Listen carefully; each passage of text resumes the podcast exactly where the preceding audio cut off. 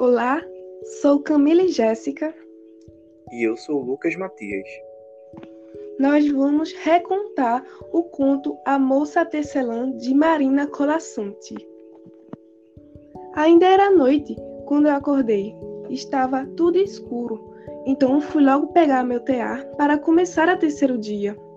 Com as linhas de cores quentes, fui traçando os fios até estar desenhando lá fora o horizonte da manhã. E assim eu passava meu tempo, tecendo os dias ensolarados com jardins bem floridos ou dias chuvosos no tapete. Nada me faltava. Se eu estivesse com fome, tecia um peixe, e lá estava ele na mesa, pronto para ser comido.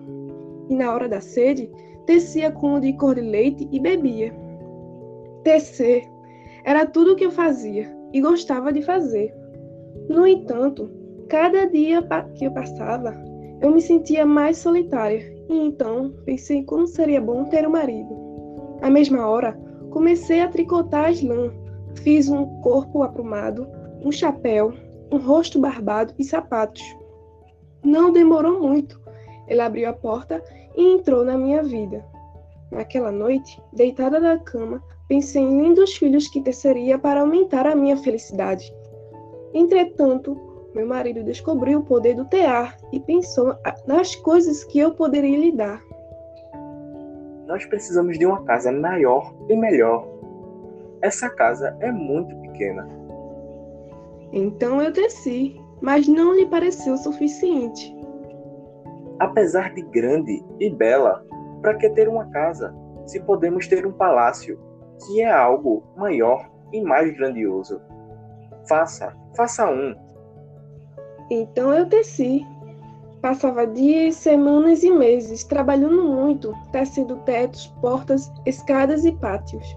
O inverno chegava com força e eu não tinha tempo para chamar o sol.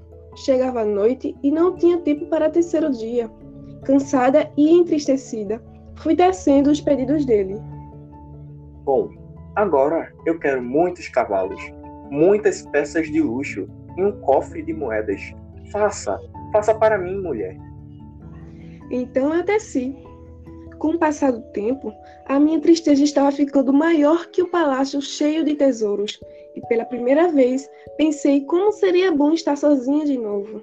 Então esperei anoitecer. Enquanto o marido estava dormindo, eu sentei na escada e não pensei duas vezes. Comecei a desfazer o palácio, destecei os cavalos, as carruagens, o jardim, tudo, tudo. Quando a noite estava quase acabando, o marido, estranhando a cama dura, acordou espantado, olhando tudo em sua volta. O que foi que você fez, mulher? Cadê todas as minhas coisas? Ele não teve tempo de falar mais nada. Eu já estava desfazendo o seu corpo. Foi tão rápido, não restou nada dele. Desapareceu por completo. E lá estava eu novamente na minha pequena e humilde casinha. Não queria saber de mais nada além de tecer, pois o que importava para mim era ser feliz. Obrigado por ter assistido. Até mais.